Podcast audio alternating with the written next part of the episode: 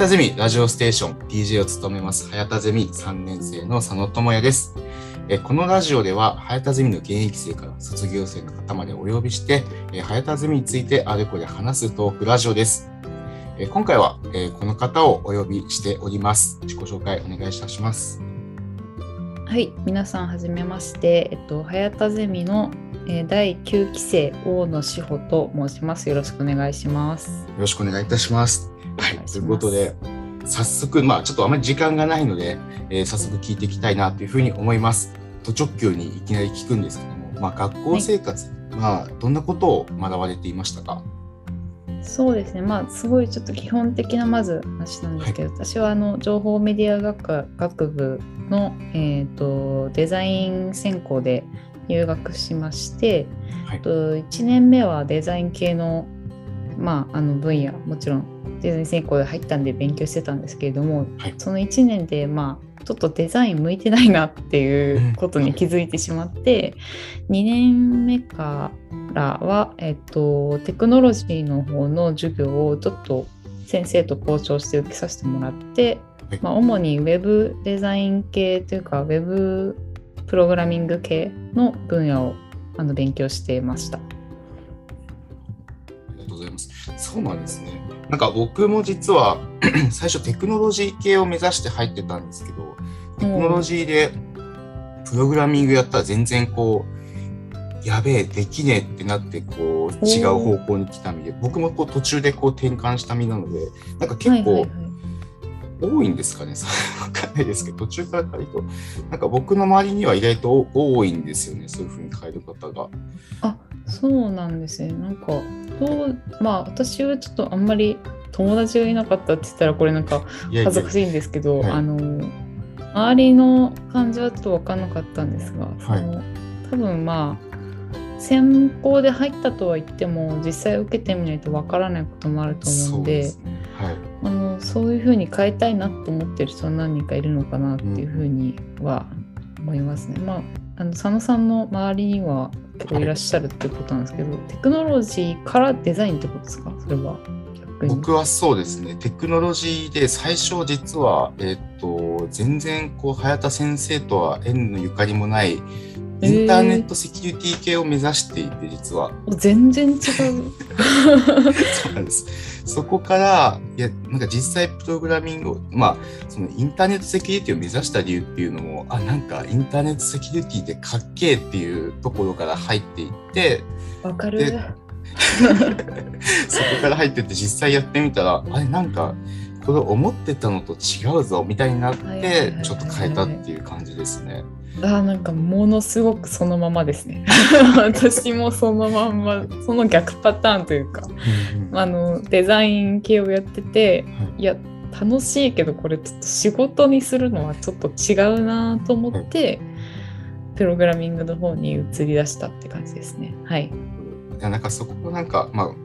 個人的に情報大学のいいところだなと思うんです。なんか縛られすぎないんでこう変えれるっていうのはまたいいところだなっていうふうなそうですね。確かになんかすごい融通こんな融通聞いていいのかとは当時も確かに思いましたね。そうですね。いや僕も,、はいもうほなんか方法同じことですね。同じこと思ってました。うん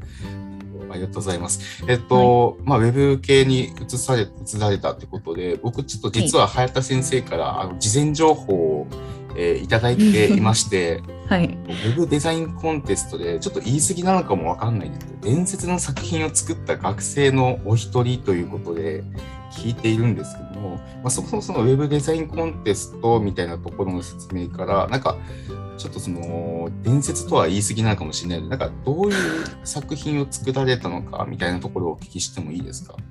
そうですね。あのちょっとその話を事前に聞けてればよかったなと思ったんですけど私実はあの記憶力があまり良くなくてですね、えっ、と確かにウェブデザインコンテストを参加してまあ、はい。作ったもののそんな伝説になってたんだっていうのがまたなんかあのあの初めて初めてってわけじゃないですけどなんかあ、はい先生の中ではそんなに印象に残っててくれたんで嬉しいなっていう気持ちとともにまずい今話すことがないぞみたいな感じになっててそうですねあのウェブデザインコンテストがどうだったかっていうのは、まあ、あの多分作品が残ってると思うのでそれはあのなんかどこかしらであのなんだろう、まあ、ラジオ関連でも全然いいんですけどなんか紹介していただくとしてその後にあのまあその入賞した人があの交換留学みたいな感じでタイに行くっていうタイの学校の人と交流するっていうのがあったんですけど、あのそちらのちょっと記憶の方があの濃いめなんでそっちの話をちょっと、はい、あ 全然全然大丈夫です。はい、であのまああのそういう機会を与えてもらったっていうのは確かにそうなんですがあの私そのタイに交換留学に行ってこうこういう経験を得てこういうのを得られましたみたいなのが正直あまりなくて。ただあの当時私はあのものすごくデブ症というかその全然外に出たりと行動するのがすごく苦手で、もう何にもしたくないみたいな。あのもうずっと北海道にいたいしあのできることなら家地元で一生を過ごしたいくらいの、あのまあ、行動力のなさというかあのすごく、まあ、行動できない人間だったんですけどそのタイの留学が、まあ、ちょっときっかけになってあの就職先の範囲が広がったっていうのがそうですねそのウェブデザインコンテスト関連で、まあ、ちょっと話せるかもなと思ってたことではある感じですね。はい、多分情報大学の人ってこれ完全に あの思い込みと押し付けなんですけどなんかオタクの人が多いっていう、はい、あの イメージ全然在庫僕も思ってるぐらいです。はい、なんであのなんかでそのまあオタクの人はそのもちろん活動的なオタクの人も多いと思うんですけどどっちかってそのまあ家に引きこもったりとかなんだあんまり外出ないって人も多いのかなと思ってるんでこうそういう人でもなんか変われるきっかけを与えてくれた学校ではあるというなんかちょっといいこと言うとしたらそれがあるかなっていう 感じです。ただ、私もそんなになんかなんかすごいできたとかあのそういうタイプの人間では全然なくてむしろもうすごい助けてもらってたし、あの今も社会人になった今でも全然もう周りの人ですごい助けてもらいながら仕事をしてるような人間なのでなんかそういうなんかあの別になんか伝説とかは分からないです。先生がそう思ってくれてるのは非常にありがたいんですけどなんかなんだろうな。そうなんですね。ご本人的にはそうでもないなって感じですそうでもないって言うとなんか語弊があるんですけど、はい、なんかあの、何、はい、ですかね。その時も結構その私の力っていうよりもすごいあの絵のうまい子がいて一緒のチームになった子が。でその子に、まあ、こういうの作ってほしいみたいなのをお願いしてなんかものすごくクオリティの高いあの要は、えっと、素材をあの作ってもらったっていうのもあって多分目立ったサイトになったんだろうなっていうのは、あの分かるんですけどそれもなんか自分の力ではなかったって言ったらあれですがこういろんな人に助けてもらってたなっていうのは今お話ししながらふわっと思い出してきましたね。はいありがとうございます。なんかこう話の途中の中でそのタイへ行ったことが結構その就職活動とかその先の就職で結構大きな影響を与えたみたいなことを話されていたんですけど、タイ、僕たちは、まあ、それこそそのコロナで正直そのタイに先輩たちが行ってたのは知ってるんですけど、じゃあ具体的に、まあ、何をしに行ってたんだろうっていうのが、まあ、あまり正直知らなくて、なんかどういうこう経験をされたかみたいなところを聞いてもいいですか、まあ、どういうことをしたでもいいんですけども。あなんかただ さっきも言ったようにあんまり記憶がなくて。あタイもないですね。タイはあのタイの記憶の中で一番残ってるのはタイの食事が、あの体に合わなくて体重が4キロ下がったっていうことくらいしか覚えてなくて。あそうなんですね。はい、あの細かい内容としてはほとんど観光みたいな感じだったんですよね。交換留学とはいえ。はい。なのでなんかまあいい外出の機会を与えてもらったというかあの、はい、海外に行ったのは本当にそれが最初で私は最後でもあった、まあ、これからもしかして行くかもしれないですけどそれ以降海外に一度も行ってないので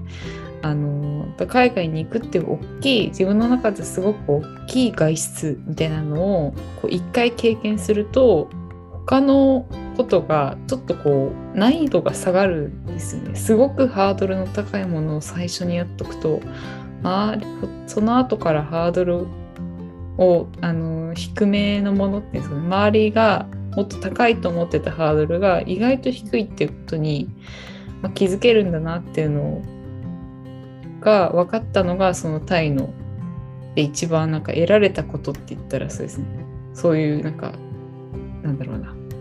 経験するための他のことを経験するためのうーんなんだろうな。みたいな。これ違いますね。なんかうまく説明できないんですけど。いやいや全然全然全然いや伝わります。なんかやっぱりそれがきっかけあったからでなかったら逆にまたその他の何かやろうとした時のレベルがこう全然変わってきたっていう感じですかね。多分そうですね。なんか本当に新しいことをやるのがすっごく苦手であの、はい、先生にこれやったらとか言われても、うん、はい、でもなんか 面倒くさいしなとか思っちゃうというかそれは今もあの変わる仕事でも変わらないこれをやってみてほしいって言われるとえ面倒くさいなと思っちゃうのは変わらないんですけどでもなんか、はい、そこにまあでも私タイに行ったしながワンクッション入るというか、なるほどなるほど、はい、自分の中で一番まあ大変だったことがやっぱりあるとあの全然周りのレベルが感じ方が変わってくるっていうのはメリットだなと思います。うん、なるほど。そしたらやっぱりこう学生時代にそういう、まあ、ウェブデザインコンテストに作品を出してタイに行ったっていう経験はやっぱりこう学生時代にやっといてよかったなっていう経験ですかね。そうですね。なんかまあ、今話題に出してもらったんで、あのーはい、この話をまあ掘り下げたものの、はい、私としてはその正直学生時代何もやってなかったなっていう印象の方があそうなんですね。強くて、はい、はい、なんかすごいなんだろうな。あの今ちょっとその、まあ、事前にこういうのを質問答えてほしいっていうのでその学生時代にやっておいてよかった話とかないかっていうことだったんですけど、はい、ないなと思ってて。逆にその何にもやってないんですよね私は。であのお金をすごい、まあ、払って4年という時間を自由な時間をあの買ってたんですけどあの当時はそのその4年間の価値にまあ全然気づいてなかったしあの、まあ、有効活用もできてなかったのが正直なところなんですけどあのただそれを今まあ、改めてポジティブに捉えるとしたらその何にもしてないとあの時間も結構大事だったなと思っててあの社会人になったら休みがもちろんないのであのそうですよね。はい、いや僕もちょうど、えーと、就職活動に向けてそれこそ夏休み中、うん、2週間前ぐらいの夏休み中で夏のインターンとかも結構こう参加したりしてたんですけどすごい。いや学生はまあいいかもしれない。じゃあ社会人になった時になんかこの働く姿みたいなのが正直こう想像できなかったのでちょうどこう聞きたかったです。あの はい、それはもうそれはそうとしか言いようがないんですけど。あの社会人になった今でも働く姿ってなんか、はい想像で想像できないって言ったらお前働いてるだろって感じなんですけどあの当時はもっと想像できなくてあの社会人って休み夏休暇も夏休みもないし冬休みもないしどうやって毎日生活するんだろうみたいな全然イメージがついてなくて、はい、新しいこと始めるのが、まあ、苦手だったってさっきも言ったんですけどもちろん社会人になるってすごい大きな、まあ、人生のターニングポイントじゃないですけどこう転転換期というか全然違う生活に切り替えなきゃいけないっていう恐怖が勝ってて、はい、その恐怖を薄くしてくれる期間みたいな感じだったなって今あの大学の時のことを、はい、考えると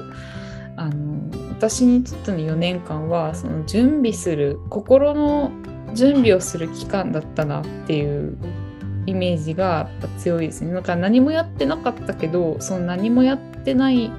中でもまあやっぱりイメージトレーニングじゃないですけど皆さんもその何ですか就職の準備したりとかあのいろいろ就職活動されてると思うんですがやっぱりその期間があるからこそ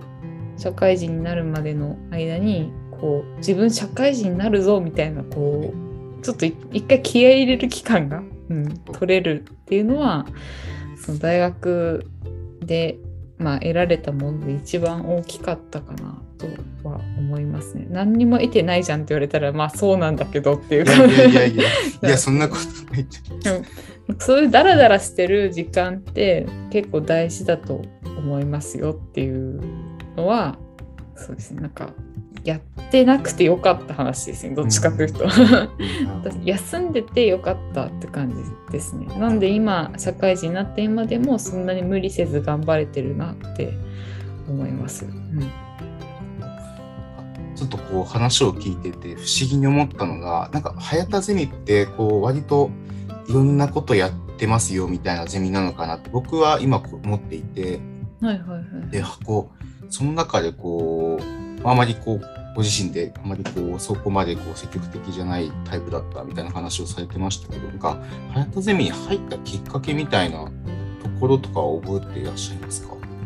あえっとそうですね。私まあ当時も何にも全然やる気ゼロな人間でどうしようかなみたいな感じだったんですけどその何ていうんですかね。先生があのはい私その大学に入るまであんまりその褒めてもらった経験みたいなのが全然なくて、はいであのまあ大学に入ってからも淡々とその勉強してたんですけど、はい、その中で早田先生がなんかすごい褒めてくれる先生でで褒められるとやっぱり当然ですけどすごいやる気が出るじゃないですか。だからさらに頑張ろうとしてで頑張るともちろん先生も褒めてくれるっていうそのループがいいループがあの生まれ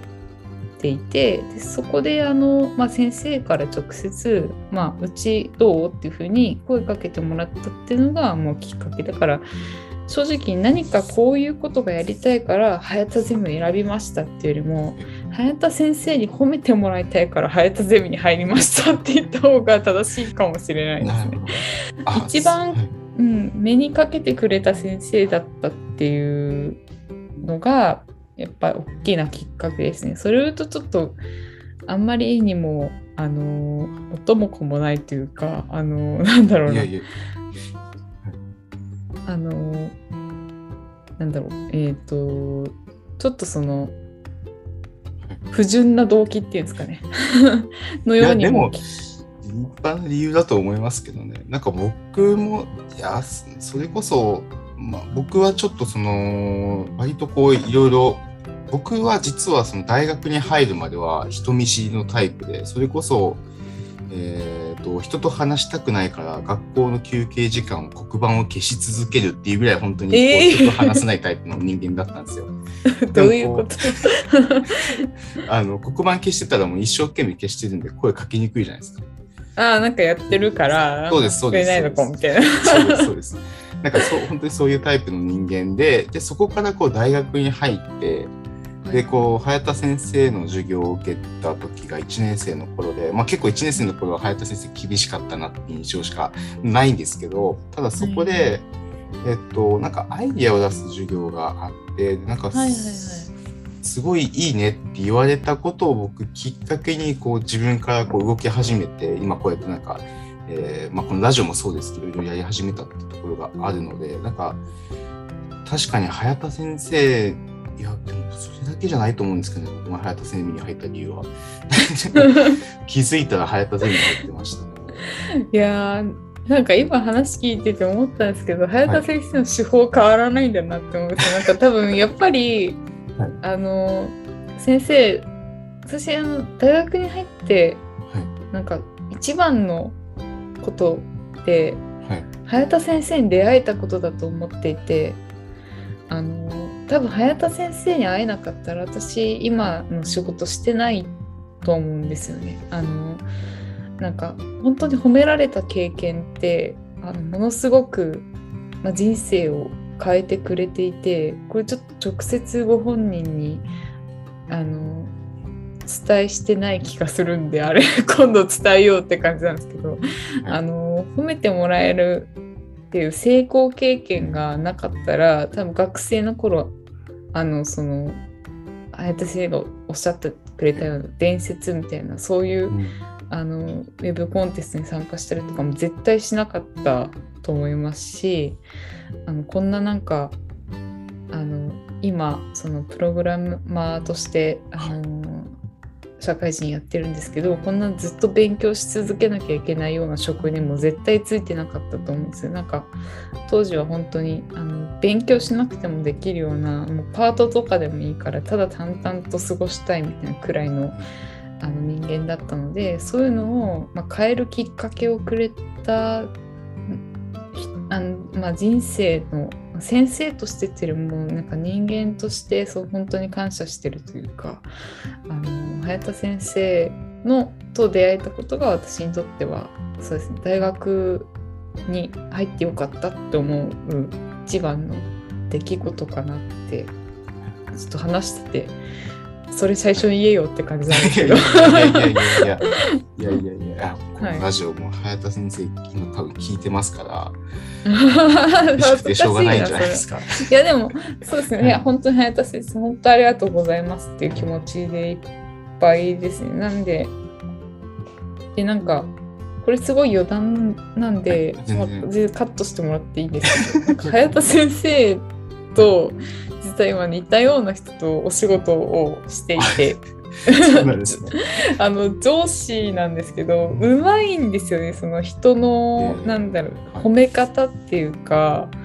あのも話の持っていき方とかか絶対その相手の意見をその否定しないというかなんか教育者としてあのの人ってだいもしかして似るのかなみたいなのを はい、今まで会ってきた人でなんかやっぱりその早田先生に似てる人って大体あの教育の仕方がうまいとか上司だったりとか、先輩だったりとか大体こう話し方が似てるんですよね。でそういう人たちにやっぱり尊敬の念を抱いてるっていう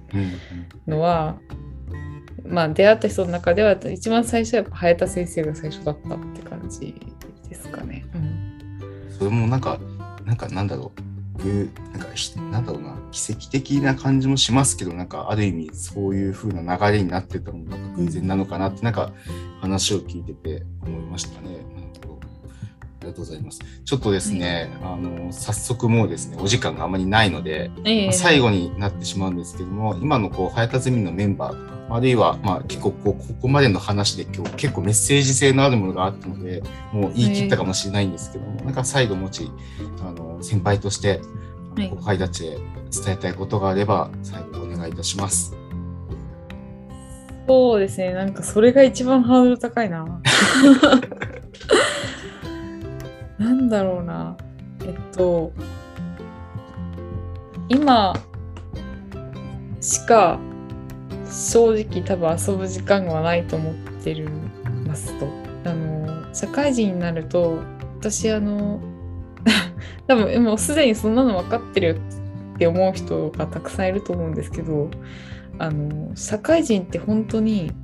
遊ぶ時間がないのと社会人になったら仕事してれば大丈夫なんだと思ってたらあのこの私が今いるプログラミングの分野っていうかそういう IT 系の分野ってあの技術の変更がすごい早いので正直に言うと学生の頃よりも勉強しなきゃいけないんですよ。学生の頃よりずっと勉強し続けなきゃいけない仕事なのであの今のうちにぱい遊んどく方がいいよっていうのとあと、あのまああの一生勉強し続けるからそんなにあのえー、それ嫌だとか思うかもしれないんですけどあの全然むしろ嫌だと思っててもいいけど力の抜き方をなんか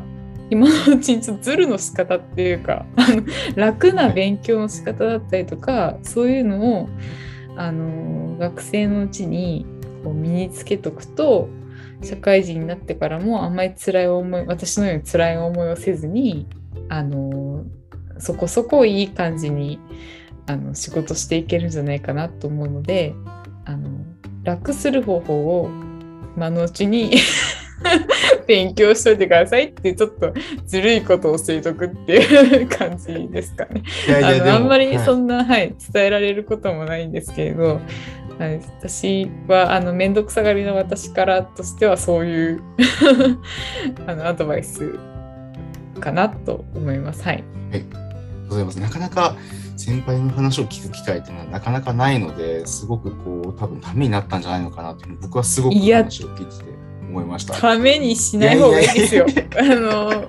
いかにして手抜きして評価されるかをあの大学の頃からあのどれだけどういうことをすれば先生が喜んでくれるかとかどういうこと今も変わらないですよ。どういうことをしたらクライアントとか上司が喜んでくれるかって考えながら、はい、手抜きする方法を常に考えてる人間なんで。みんな頑張んなくていいよっていう感じ ですねはいなんかそういう方法もあるよっていうことですよねそうですずるい大人になれみんなみたいな感じです ありがとうございます。じゃあ、はい、えー、今回はですね、えー、ゲスト大野さんに出ていただきました、えー。ありがとうございました。ありがとうございます。